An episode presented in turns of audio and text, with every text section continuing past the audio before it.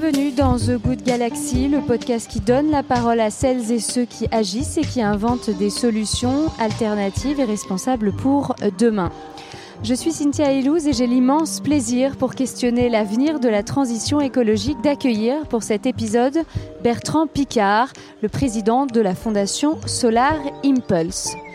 Solar Impulse, souvenez-vous, c'est cet avion monoplace qui a fait le tour du monde entre 2015 et 2016 grâce à l'énergie solaire uniquement. Aujourd'hui, son pilote, Bertrand Picard, veut continuer son aventure autrement en recherchant 1000 solutions innovantes pour se diriger vers le zéro carbone. Bertrand Picard, bonjour. Bonjour. Comment passe-t-on d'un tour du monde dans un avion solaire à la recherche de solutions pour la transition écologique? En fait, c'est l'inverse qui s'est passé. J'ai lancé le projet Solar Impulse pour montrer quelles étaient les solutions qui permettaient de protéger l'environnement. Euh, montrer que les technologies propres et les énergies renouvelables peuvent faire des choses qui sont a priori impossibles. Alors le pas suivant, ça a été de montrer lesquelles sont rentables. Et c'est ça que nous faisons avec la Fondation Solar Impulse maintenant, parce que beaucoup de gens n'ont pas compris qu'on ne va pas réussir à sauver la planète par pure conviction idéologique, euh, parce qu'il y a beaucoup de gens qui ont des convictions beaucoup plus matérielles et beaucoup plus financières. Et donc il faut leur donner aussi quelque chose à eux.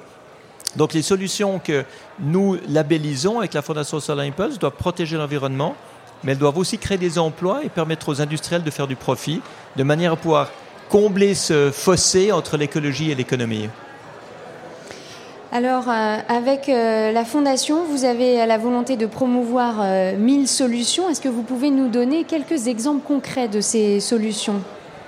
Je vous explique d'abord le, le, fonctionnement. On a créé l'Alliance mondiale pour les solutions efficientes, qui regroupe maintenant 1800 entreprises. Donc, c'est des entreprises. 1800, ça fait beaucoup. Elles ont toutes décidé d'adhérer à ce mouvement pour pouvoir commencer à soumettre des solutions. Ensuite, elles les soumettent.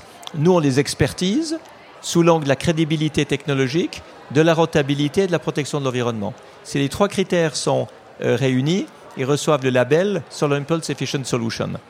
Et ensuite, on les promeut, le but étant de les amener au gouvernement de tous les pays pour montrer que toutes les solutions existent pour pouvoir avoir des politiques environnementales et écologiques et énergétiques beaucoup, beaucoup plus ambitieuses. Alors, c'est quoi, par exemple? Ben, C'est par exemple un module qui se met sur un moteur à combustion et qui permet de diminuer de 80% les particules et de 20% la consommation d'essence euh, ou de diesel. C'est un système qui récupère la chaleur de l'eau perdue dans la douche pour chauffer l'eau qui arrive dans la douche et diminuer les, pertes de, chaleur. Et comme on travaille très étroitement avec Engie, Engie a également soumis des solutions qui ont été labellisées, euh, comme le district cooling, comme euh, le, le Powerbox. Euh, c'est un module qui peut être amené n'importe où il n'y a pas de, réseau électrique et qui permet de créer une microéconomie locale avec des panneaux solaires, des batteries, des prises, de l'éclairage, des pompes d'irrigation, etc.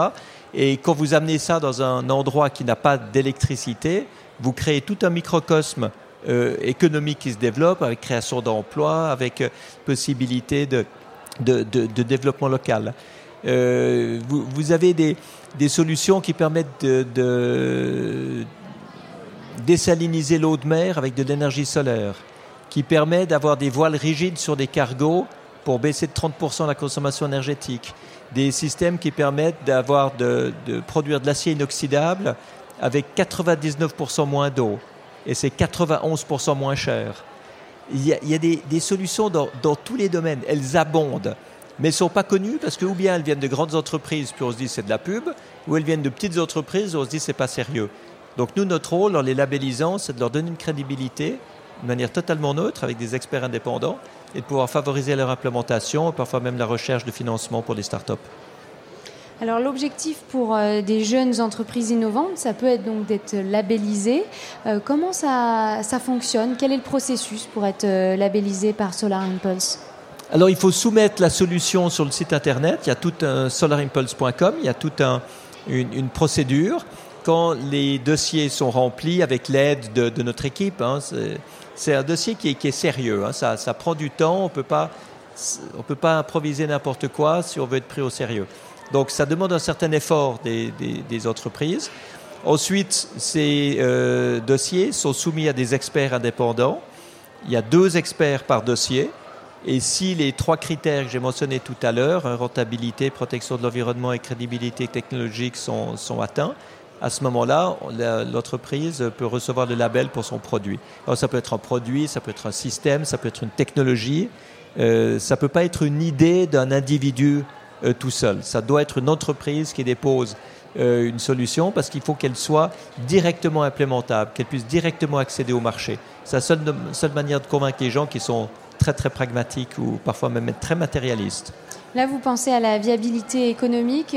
Euh, vous êtes confronté à ces questions qui reviennent. C'est un monde utopique, etc. Vous, vous avez été témoin que ces solutions sont viables économiquement?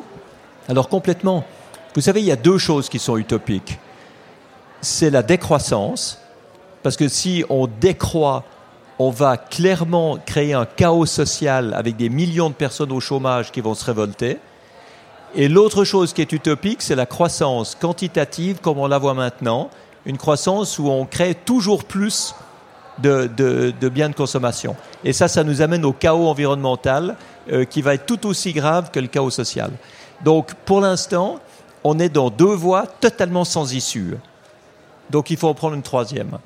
Et la troisième voie, pour moi, c'est la croissance qualitative. La croissance qualitative, c'est quand on crée des emplois et qu'on fait du profit, en remplaçant ce qui pollue par des choses beaucoup plus propres, beaucoup plus efficientes. Et ça, c'est le marché du siècle.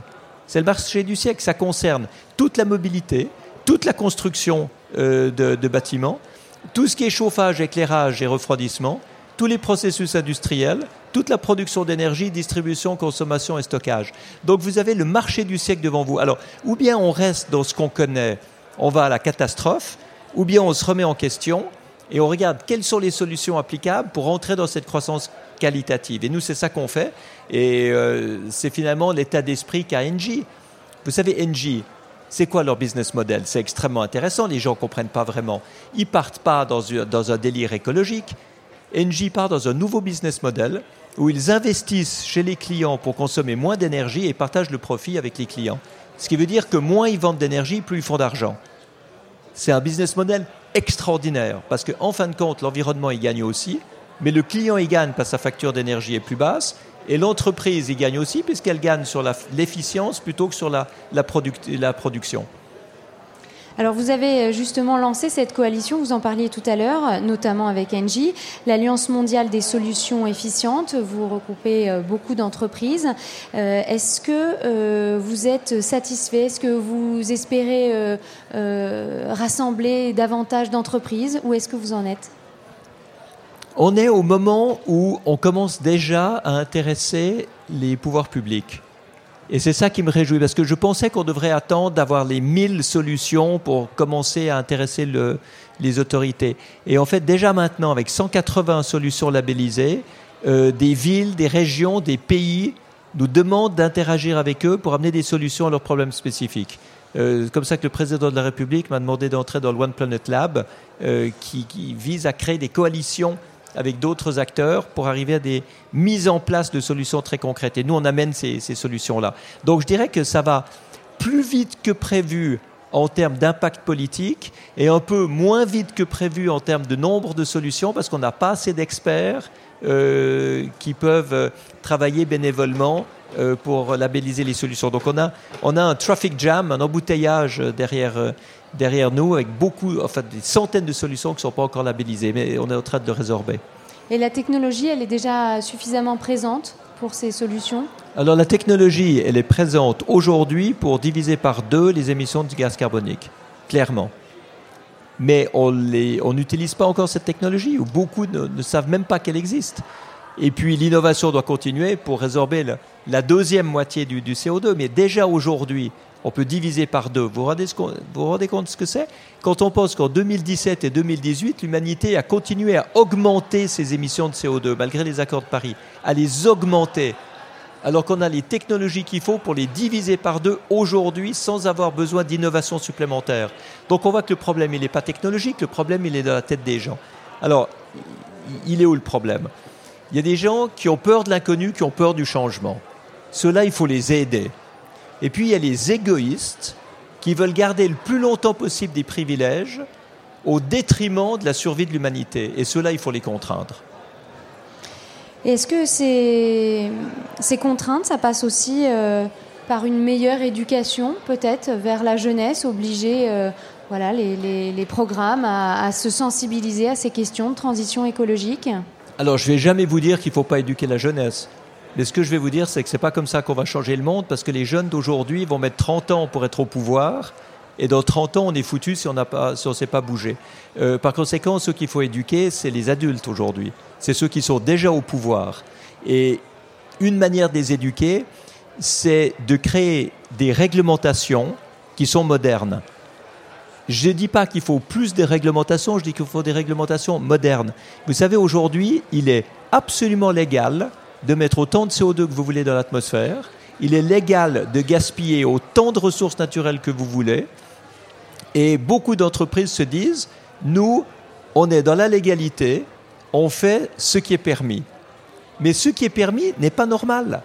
On ne tient pas compte des externalités, on ne tient pas compte des impacts environnementaux, on ne tient pas compte des, impacts sociaux, on laisse la moitié de l'humanité stagner dans des conditions de vie totalement inacceptables, alors qu'on pourrait extrêmement bien, avec d'autres manières de fonctionner, avec d'autres types d'économies, permettre à des pays de se développer, à des régions de se développer, à des gens pauvres de se développer. Et, et ça, on ne le fait pas parce que nos modèles ne, ne le permettent pas. Aujourd'hui, on a des pays qui sont complètement dépendants de leurs importations d'énergie fossile et qui s'appauvrissent chaque année parce qu'ils doivent payer ce, ce, pétrole en devises. Alors que si on les aidait à créer leur propre énergie localement, de manière délocalisée, avec des énergies renouvelables, on créerait de l'emploi et on aurait beaucoup moins d'immigration illégale, de souffrance, de guerre civile, de terrorisme et de populisme. Est-ce que finalement la faute euh, n'est pas rejetée d'un pays euh, vis-à-vis -vis de l'autre en se disant que bah, tant que tout le monde ne bouge pas, on ne bouge pas soi-même?